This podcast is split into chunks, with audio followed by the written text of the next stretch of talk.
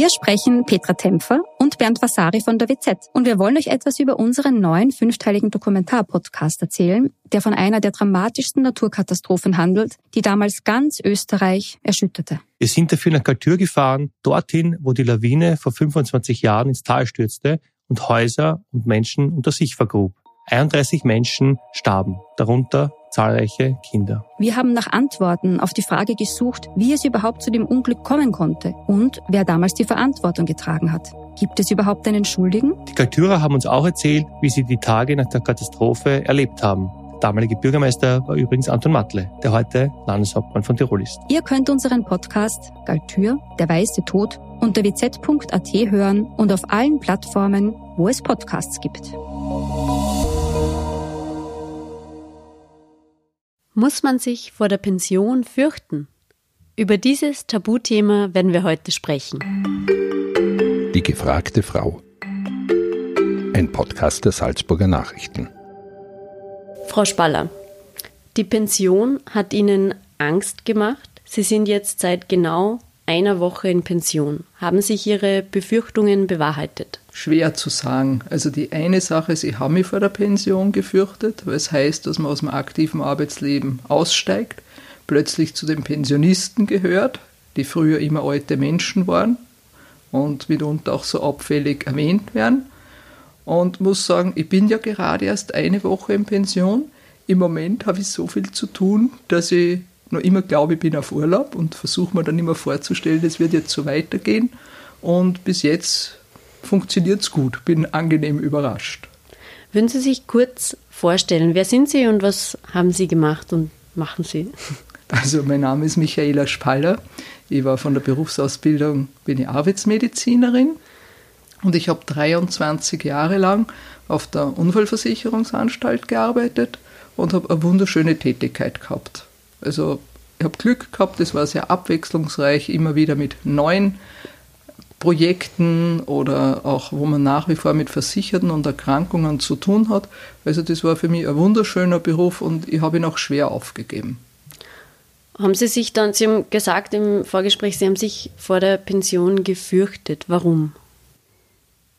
Naja, gefürchtet habe ich mich einerseits davor, dass man das Vertraute Arbeitsumfeld aufgibt und den vertrauten Alltag. Also ich persönlich bin wer, der sehr schwer mit Veränderungen umgehen kann. Also ich bin eher so ein beständiger Typ und wenn was so ist, könnte es so bleiben.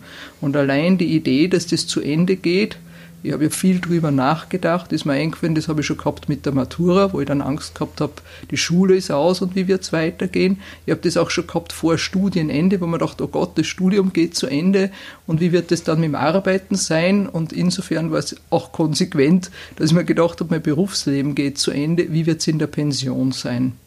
Viele Menschen freuen sich aber quasi das ganze Berufsleben auf die Pension und sehnen sich herbei. War das bei Ihnen nicht so? Nein, also ehrlich gesagt, ich kenne das und ich weiß, wie viele Leute zu mir im Haus gesagt haben, mei, wie ich die beneid. Und nein, also wenn ich nur schon so weit wäre und ich kenne ganz viele Leute, auch in der eigenen Familie, die haben schon elf Jahre vorher den Countdown gemacht, noch elf Jahre bis zur Pension und noch fünf Jahre und ach Gott, ich bin so arm, ich muss bis 60 arbeiten. Und ich muss zugeben, hat wahrscheinlich auch mit meiner Arbeit was zu tun gehabt. Also wenn man so eintönige Jobs hat oder Arbeiten, die ihm vielleicht nicht wirklich ausfüllen, dann denke ich mir, ist die Idee, oh Gott, ich kann in Pension gehen, ein sonniger Gedanke, dann freut ihm das. Oder was ich bei ganz vielen Frauen feststelle, die jetzt gerade alle Enkelkinder haben, dass die daheim gebraucht werden. Ja, also die Frauen, die Enkeln haben bei uns in der Firma, die machen viele Altersteilzeit und die freuen sich auf die Pension, damit sie dann ihre Kinder unterstützen können und eben dann eine neue Aufgabe übernehmen oder Aufgabe, die sie ohnehin jetzt schon haben, aber dann mit mehr Freizeit. Würden Sie sagen, dass Sie für Ihren Beruf gelebt haben? Ja, ja, muss ich zugeben, ja, ich habe keine Kinder und habe mich sicher immer über den Beruf definiert. Das war für mich ganz wichtig. Wobei es so ist, ich habe immer gern gearbeitet. Ich habe im Studium schon immer für Realjobs gemacht. Also ich habe eigentlich immer das, was ich gemacht habe, gern gemacht und versucht dort mehr zu bemühen. Was war für Sie das ähm, Schönste am Job? Das Schönste war einfach die Anerkennung. Also die eine Sache, dass wenn man sie ähm, für erkrankte Personen auf die Strecke geworfen hat und für die dann was hat erreichen können, dann waren die dankbar. Oder man hat Leute beraten, die dann gesagt haben, ja, also so gut hat es mir noch nie wer erklärt. Und dann, was ich sehr, sehr gern gemacht habe, ich habe so gern vorgetragen. Also das liebe ich. Und diese Vorträge vor gemischten Personenkreisen, das war einfach fast immer mit positiver Rückmeldung verbunden und das hat mir einfach Spaß gemacht. Befürchten Sie ähm, oder ist bei Ihnen auch hin und wieder im Hinterkopf die Befürchtung, dass wenn dass diese Anerkennung jetzt dann wegfällt, in dem Sinn, wenn Sie es nicht mehr machen, belastet Sie das? Ja, absolut. Weil es ist so, daheim hat man ja einen anderen Stellenwert. Daheim ist irgendwie Alltag. Ja, da kommt niemand, der sagt, man, das hast jetzt toll gemacht und das hast gut gemacht und man hat auch nicht mehr so ähm, die Ideen, was mache ich wofür. Also bei mir war immer ganz viel, dass ich mir schon im Vorhinein überlegt habe, wie kann ich was vorbereiten, wie kann ich was aufbereiten, wie werde ich das bringen.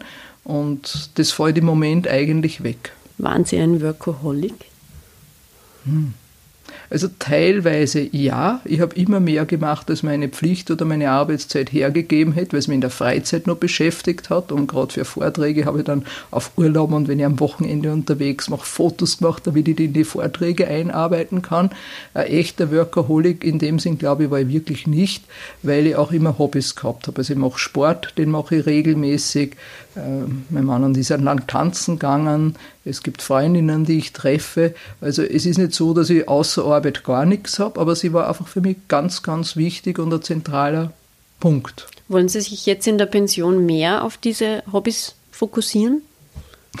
Ja, das ist eine gute Frage. Ja, erstens brauche ich was wie den Tag gut gestalten kann. Also was ich natürlich vorhabe, ist mehr Sport zu machen. Also nicht zweimal die Woche Fitnessstudio mit hinhetzen, sondern mindestens dreimal die Woche was tun und mit mehr Ruhe und mit mehr Genuss. Das spielt sicher große Rolle, dass ich im Winter gern langlaufen oder Skifahren möchte und im Sommer wandern. Aber natürlich auch Termine mit Freundinnen oder Gruppen, die man kennengelernt hat, hat für mich auch einen großen Stellenwert. Und Außerdem habe ich mir schon eine neue Aufgabe gesucht. Ich möchte mit diesem 55-Plus-Studium beginnen, wo alle Frauen, die über 55 sind oder auch alle Männer, die über 55 sind, teilnehmen können. Auch wenn man gar keine Matura hätte und weiß von meinem Mann, dass der das schon lange macht und das ist also eine ganz eine tolle Sache. Für, welches, für welche Richtung haben Sie sich entschieden? Naja, also nachdem ich von den Naturwissenschaften und der Medizin komme, zieht es mir halt sehr zu den Kunstsachen. Also ich würde gern Sachen am Mozarteum machen oder über Theater oder Literatur. Mal schauen, vielleicht auch Pädagogik. Aber das wird sich wie immer bei mir alles nicht ausgehen. Also quasi eine neue, eine neue Seite auch entdecken, oder? Für die Sie vielleicht in den letzten Jahrzehnten nicht so die Zeit gehabt haben auch. Das stimmt. Also das stimmt schon. Also auch die Idee, ich könnte mal Bücher lesen, die ich schon seit Jahren lesen will, ja, das motiviert mich schon. Also denke ich mir, das wird sicher eine tolle Sache, einmal ein Buch zu lesen, was mir wer geschenkt hat oder empfohlen und dass man dann wirklich hoffentlich die Zeit und Muße hat, das zu lesen. Wenn Sie mit anderen drüber sprechen, mit Freunden, mit Kollegen, mit Bekannten ähm, und Sie erzählen, dass Sie irgendwie die Befürchtung haben, dass wenn sie in Pension gehen, dass da eine gewisse Leere entsteht. Wie reagieren dann die anderen? Gemischt. Also eine der größten Überraschungen für mich, wie ich das beim 45-jährigen Klassentreffen in der Runde, sowas macht jeder, wo steht er, bekannt gegeben habe, dass ich eben in Kürze in Pension gehen werde dass mir das mit Unruhe und Sorgen oder Beunruhigung erfüllt. Da war großes Erstaunen, hat niemand was gesagt. Und hinterher hat mir dann wer bestätigt, das ist ganz unglaublich, dass ich das so ehrlich und so offen geäußert habe, woraus ich dann geschlossen habe, dass vielleicht anderen auch so geht und das Interessante war, das war dann total gut. Dann haben mich alle eingeladen und mit mir das Gespräch besucht. Also nicht alle, aber ich habe dann so Einladungen bekommen, zu welchen, wo die Gattin schon in Pension ist oder sonst was, die mir dann alle Mut machen, dass die Pension auch ein sehr schöner Lebensabschnitt ist und dass eigentlich alle, die dann so rückwirkend gesagt haben, ja, also so eigentlich haben sie sich gefreut, aber es war ihm auch nicht ganz klar, ob das so reibungslos geht. Äh, dann festgestellt haben, es ist wesentlich schöner, als man gedacht hat und ihnen die Arbeit überhaupt nicht fehlt. Ist es ein Tabuthema? Wahrscheinlich schon, wobei ich glaube, man wimmt gegen den Strom, wenn man sagt, die Pension macht am Angst, weil eigentlich erzählen einem alle, wie sie sich freuen. Und ich weiß von vielen Menschen, die haben dann so wie die Bundesheerler so Kalender, wo es dann die Wochen abhaken und fangen an, 100 Wochen vor Arbeitsende oder noch so und so viele Tage. Also ich habe bis eineinhalb Monate vorher mal die Tage nie ausgerechnet gehabt, weil ich eben auch bis zum Schluss gearbeitet habe. Ich war auch bis am 31.01. drinnen und habe was dann mit der Begründung, ich wäre auch bis dorthin bezahlt. Ja, also nicht so wie manche, die dann schon ein halbes Jahr vorher beginnen, das schleifen zu lassen oder sie denken, lass es ausklingen. Also, na, ich habe es bis zum Schluss gern und voll gemacht und ja. Diese letzte Zeit in der Arbeit, diese letzten Wochen, die letzten Monate, wie waren die für Sie? Waren die mit Wehmut verbunden? Ja, also für mich persönlich ja, mit Wehmut und Trauer. Also ich mir dann immer gedacht, mein vorletzter Vortrag, mein vorletztes Mal, dass ich in der Hautsprechstunde mithelfe, mein vorletztes Mal, dass ich das mache und dann, also wie es dann überall das letzte Mal war, war ich dann noch wehmütiger und trauriger. Also das, was dann an Spaß gemacht hat, ich feiere so gern, waren meine ganzen Abschiedsfeiern und eben die Verabschiedung von allen Leuten. Und das war dann so, dass die so lustig waren, dass ich dann vergessen habe zum traurig sein. Also mit manchen sind dann schon die Tränen geflossen, wie wir uns dann endgültig verabschiedet haben, weil man eben jahrelang zusammengearbeitet hat und sie eigentlich gut kennt. Aber ich habe dann zur Kenntnis genommen, okay, jetzt ist der letzte Tag und dem ist so. Mit einem wenigen wird man sicher privat in Kontakt bleiben, das glaube ich schon. Aber es ist, das habe ich auch von früheren Pensionierungen miterlebt, also die Idee, ja, da kommst du mal vorbei und wir trinken Kaffee, habe ich oft genug miterlebt. Man gehört dann einfach nicht mehr dazu. Also die Pensionisten kommen dann auf Besuch, das stimmt schon, das lässt sich schon mal kurzfristig einteilen, aber dann hat eben keiner mehr Zeit, weil er in einem anderen Arbeitslauf tätig ist. Also ich kann mir schon vorstellen, ich werde mal hingehen und ich werde auch die Blumenvasen wieder zurückbringen, die ich mir ausgeborgt habe, selbstverständlich. Aber ich habe jetzt nicht vor, da regelmäßig hinzugehen, um zu schauen, was sie tut. Sprechen wir kurz über Ihre Arbeit. Ähm, wie sind Sie denn überhaupt zur Medizin gekommen? Also die Medizin muss ich zugeben, das war ein Vortrag in der Hauptschule, den ich gehört habe. Da war ein Missionar, der so im Film, damals noch so richtigen Film, schwarz-weiß gezeigt hat über Krankenstation in Afrika. Und von dort weg habe ich gewusst, das muss ich machen. Also ich möchte Ärztin werden, sowas wie Florence Nightingale oder der Albert Schweitzer. Also ich muss helfen und heilen. Das habe ich als Kind schon gehabt. Ich habe mich immer um alle gekümmert und versucht zu helfen, wo es geht. Und dann habe ich Medizin studiert und dann sind zwei Dinge passiert. Die erste Geschichte ist äh, meine panische Angst vor Tropenkrankheiten, also wie ich dann gehört habe, was da alles gibt und wie schnell man da sterben kann und dass eigentlich alle berühmten Leute dann in Afrika krank geworden sind.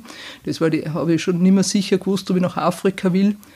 Die zweite Sache war, dass ich dort meinen Freund und jetzigen Mann kennengelernt habe, dem also auch nicht vorgeschwebt hat, nach Afrika zu gehen. Und selbstverständlich hätte drittens die gesamte Verwandtschaft Veto eingelegt. Auf das hinauf habe ich dann einen neuen Berufstraum vor mir gehabt. Ich wollte eigentlich praktische Ärztin am Land werden. Das habe ich mir so vorgestellt. Praktische Ärztin in Pinzgau hätte mir am besten gefallen. Und auf das Ziel habe ich hingearbeitet. Hat ja geheißen, man braucht Ärzte. Ich komme aus einer Nicht-Ärzte-Familie und es war immer, da kennt man das nur in volle Wartezimmer und ja, also man braucht Ärzte. Was niemand gewusst hat, also die Öffentlichkeit und die anderen schon, aber ich nicht, ist, dass man eigentlich genau in diese Ärzteschwemme hineingekommen bin, 1984, wo man mit dem Studium dann fertig war und wirklich keine Arbeit bekommen hat. Also selbst den Turnus, den ich gebraucht hätte, habe ich über ein Jahr gewartet und habe mich dann mit Lymphdrainagen, wo ich mir die Ausbildung selber finanziert habe, über Wasser gehalten, Kinderskilehrerin, Pflegehelferin in einem Seniorenheim, damit man eben die Miete zahlen kann. Und dann habe ich endlich den Turnus gemacht über viele verschiedene Krankenhäuser, weil das war damals auch so, dass die Geburtsurkunde ein bisschen hinderlich war mit nicht im Pinzgau geboren, hat man dort auch nicht arbeiten können. Das kann man sich heute gar nicht mehr vorstellen, aber das war so. Und dann war eigentlich mein nächster Lebensinhalt, ich wäre praktische Ärztin am Land, habe den Turnus dann im Landeskrankenhaus zum Großteil absolviert, mit ganz viel Zusatzfächern, weil ich immer gedacht habe, das brauche ich dann, wenn ich in der freien Praxis sitze, habe die Ausbildung da fünf Jahre gestreckt Und dann ist mir das passiert, was mir nach Studiumende schon passiert ist. Man hat keine praktischen Ärzte mehr gebraucht. Also alle die, wo jetzt die Zeitung voll ist, dass 50 Prozent in den nächsten fünf bis zehn Jahren vom Markt weg sind, sind genau die, die mit mir begonnen haben. Und dadurch, dass ich also keine Chance gehabt habe, eine eigene Praxis zu bekommen, habe ich dann über Bekannte und auch über die Familie, die gesagt haben, ja, bei uns in der Firma gibt es einen Betriebsarzt, eine arbeitsmedizinische Zusatzausbildung gemacht. Und eigentlich war das das Glück in meinem Leben. Also wenn ich gewusst hätte, dass das gibt, hätte ich es vielleicht ohnehin schon immer machen wollen. Muss man aber sagen, ich habe die ganze Ausbildung über Arbeitsmedizin überhaupt nichts gehört gehabt. Und äh, einer der Vorteile an der Arbeitsmedizin im Vergleich zu Hausarzt ist, dass man nicht mit ständig mit kranken Leuten konfrontiert ist, die wirklich was haben und ständig unter Druck steht, ja, und sind die jetzt wirklich schwer krank, wie muss ich handeln, ist die Arbeitsmedizin eigentlich überwiegend vorbeugend tätig. Was macht man als Arbeitsmedizinerin eigentlich? Wie sieht so ein typischer Arbeitsalltag aus? Als Arbeitsmedizinerin sollte man sich um die Arbeitsplätze kümmern. Also nicht um die Arbeitsplätze per se, sondern um die Leute, die dort arbeiten, aber unter welchen Bedingungen. Da geht es darum, wie kann ich Arbeit sicherer machen, kann man Stress reduzieren, kann man Bewegungsabläufe verbessern, kann man zum Beispiel, wie stellt man Bildschirmarbeitsplatz richtig ein. Also es gibt ja fast niemanden mehr, der nicht am Bildschirm arbeitet und auch da kann man ganz viel falsch machen. Ja, wie hilft man, dass man den Drehsessel richtig einstellt? Wie sind zu Betrieben, wo es wirklich gefährlich ist, wo es staubig oder sehr laut ist oder gefährliche Arbeitsstoffe, wo man wirklich schaut, welche Schutzmaßnahmen braucht man, wie motiviert man die Leute, dass sie es verwenden. Weil oft sind sie ja da, aber werden nicht verwendet. Und ein Drittel meiner Tätigkeit waren dann durchaus Versicherte, die eben beruflich erkrankt sind. Und es ist dann besonders spannend zu schauen, von wo kommt es her, kann man da den Nachweis legen, dass es überwiegend vom Beruf ist, dass das Richtung Berufskrankheit geht, ja oder nein? Und wie kann man Leuten, die dann trotzdem weiterarbeiten wollen, helfen, dass es zumindest nicht verschlechtert? Sind das auch psychische Krankheiten, mit denen Sie dann zu tun gehabt haben? Also Burnout, man hört ja, das wird immer häufiger. Ja, das ist ein großes Problem. Das ist ein ganz ein großes Problem, wobei man natürlich sagen muss, dass das Burnout nicht zu den Berufskrankheiten gehört. Das Burnout könnte einem ja privat genauso erwischen wie beruflich, weil da eben dieses Missverhältnis ist, wie sehr bemühe ich mich, was kommt zurück. Aber es ist so, dass in den letzten Jahren sicher diese psychischen Belastungen im Vergleich zu den sogenannten echten Gefahren durch Schadstoffe, Lärm oder gefährliche Maschinen zugenommen haben. Also diese echten Gefahren sind Gott sei Dank weniger geworden und die psychischen Belastungen sicher mehr. Was wären so echte Gefahren zum Beispiel? Echte Gefahren sind zum Beispiel Maschinen, wo der Notaus überbrückt ist oder wo Schutzgitter entfernt werden oder eine Absaugung nicht richtig funktioniert. Es gibt auch Werkzeuge, die dann oft ohne die passenden Handschuhe verwendet werden. Also die Leute sind sehr erfinderisch, wie man schneller, aber unsicherer arbeiten kann. Und zum Beispiel mein Schwerpunkt waren ja weniger die Arbeitsunfälle, das machen die Techniker, bei mir waren es die Berufskrankheiten. Das ist die häufigste überhaupt, ist die Lärmschwerhörigkeit. Das ist ja völlig unsinnig, weil da könnte man sie wirklich gut schützen, indem man Gehörschutz verwendet, abgesehen von der gesetzlichen Bestimmung, dass der Arbeitgeber verpflichtet ist, so leise wie möglich zu machen. Und die zweithäufigste Berufskrankheit sind die beruflichen Hauterkrankungen wo durch ständigen Wasserkontakt, Reinigungsmittel, Lösungsmittel, Seife, Shampoo die Haut auf Dauer Schaden nimmt und da gibt es ganz viel zu tun. Friseurinnen zum Beispiel auch? Oder Richtig. Friseurinnen sind die größte Berufsgruppe mit beruflichen Hautproblemen. Da haben wir dann von 2013 bis 2016 ein riesiges Projekt gemacht, eine österreichweite Arbeitsgruppe, und das war sensationell, also mit Unterstützung für alle Lehrlinge im ersten Lehrjahr, Unterstützung der Berufsschulen, Versuchen über die Medien, die die Friseure lesen, einzuwirken. Also da ist ganz viel passiert. Hat sich, äh, wie hat sich die Arbeitswelt da verändert durch die Digitalisierung? Sind da andere Krankheiten entstanden? Oder mehr Krankheiten? Ich überlege gerade, also über die Digitalisierung nehme ich an, es sind nicht mehr Erkrankungen im Sinn von Berufskrankheiten entstanden, weil das ist ja gesetzlich definiert, was eine Berufskrankheit ist. Das ist so einer der großen Irrtümer, dass die Leute glauben, wenn ich im Beruf was bekomme, ist es vom Beruf, aber das ist in einem Gesetz, im allgemeinen Sozialversicherungsgesetz, sind da 53 Erkrankungen aufgelistet und alles, was da nicht dabei ist, gehört nicht dazu kann zwar mehr werden, aber sicher nicht durch Digitalisierung oder Stress. Und die Digitalisierung, glaube ich, hat dazu geführt, dass es so viel Computerarbeitsplätze, Bildschirmarbeitsplätze gibt. Und das ist jetzt natürlich für Leute in meinem Alter oder die das mit dem nicht aufgewachsen sind, der absolute Kick. Also und da glaube ich, dass das die Digitalisierung wirklich dazu geführt hat, dass viele Leute völlig gestresst waren, bis hin überfordert. Also selbst wenn ich an diese EDV-Programme denke, die ich selbst hätte ausfüllen müssen, also je nach Laune hätte ich am liebsten zum Heulen begonnen, wenn ich es zum fünften Mal nicht geschafft habe oder einen Wutanfall. Ja, also weil das, die Jungen, die spielen da herum und dann selber kommt man mit dem nicht zusammen. Und dann kommt nur dazu, da merkt man das Alter so. Ja, also ab dem Alter, wo diese Altersweitsichtigkeit auftritt, wo man zuerst mit Lesebrille, Brille rauf, Brille runter und wenn die dann zunimmt, dann erstreckt sie die auch auf dem Bildschirm und dann wird es echt tricky. Also man hat dann mehrere Brillen und den kleinen Druck liest man schlecht und das alles macht Stress, wenn man mit sich selbst unzufrieden ist und auch wahnsinnig viel Zeitdruck. Ja, weil dort, wo ein Junge mit drei Klicks ist, brauche ich dann eine Viertelstunde und das ist natürlich nicht nur für mich persönlich, aber alle, die in meinem Alter sind, wirklich teilweise mühsam gewesen. Ähm, würden Sie sagen, und da kommen wir wieder zu dem Thema Beschäftigungen neben der Arbeit, würden Sie sagen, dass man generell in der heutigen Arbeitswelt zu viel sich auf die Arbeit konzentriert und zu wenig auf das Leben danach, möchte ich nicht sagen, sondern auf das Leben währenddessen ist das richtige Wort.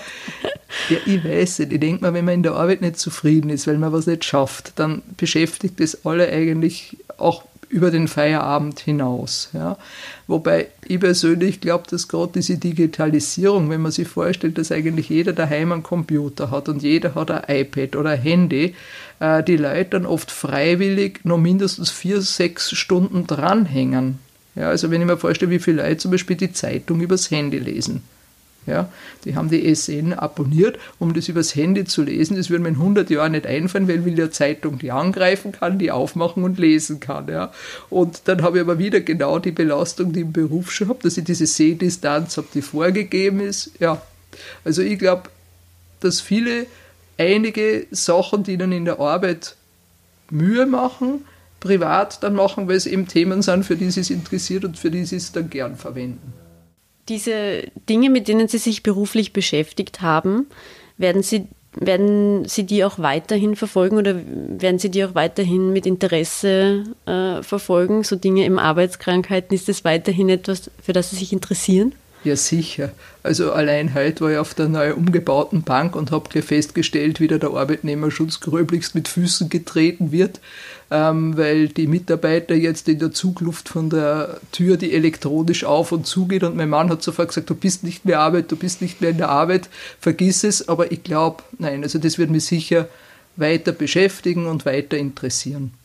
Zum Schluss noch, äh, Frau Dr. Spaller, jetzt haben Sie die erste Woche der Pension hinter sich. Wie geht es jetzt weiter? Haben Sie schon Pläne für die nächsten Tage? Ja, ja, sowieso habe ich Pläne für die nächsten Tage. Er verfolgt den Wetterbericht mit großer Freude, dass sonnig werden soll. Wobei jetzt wäre es ja wurscht, ob es am Wochenende schön ist oder unter der Woche. Und dann versuche ich das zum Nützen, zum Langlaufen oder hinaus in die Natur zu gehen. Und wie gesagt, ich habe gerade für dieses 55-Plus-Studium bin ich dabei, mich zu inskribieren. Und werde dann sicher versuchen, mich geistig fit zu halten, körperlich fit zu halten und wahrscheinlich werde ich auch schauen, dass ich irgendwas noch machen kann, wo ich mich sozial wo einbringen kann, wo mitarbeiten, wo es einen Sinn ergibt. Haben Sie da schon eine konkrete Idee? Ja, was ich sehr gern machen würde oder am überlegen bin, ist so Lesetante für Kinder. Ich liebe Kinder und ich liebe Kinderbücher und ich tue gern vorlesen. Oder die andere Sache ist, ich arbeite auch in einer karitativen Einrichtung mit Küchenteam, Flohmarkt. Also es gibt immer genug zu tun. Ein schönes Schlusswort. Vielen Dank für das Gespräch. Und wir wünschen Ihnen dann noch viele schöne sonnige Tage. Dankeschön. und viele neue äh, Herausforderungen und Interessen. Danke. Dankeschön. Das war ein Podcast der Salzburger Nachrichten. Redaktion Katharina Mayer und Sabrina Klaas. Wenn Sie mehr wissen wollen, finden Sie uns im Internet unter www.sn.at.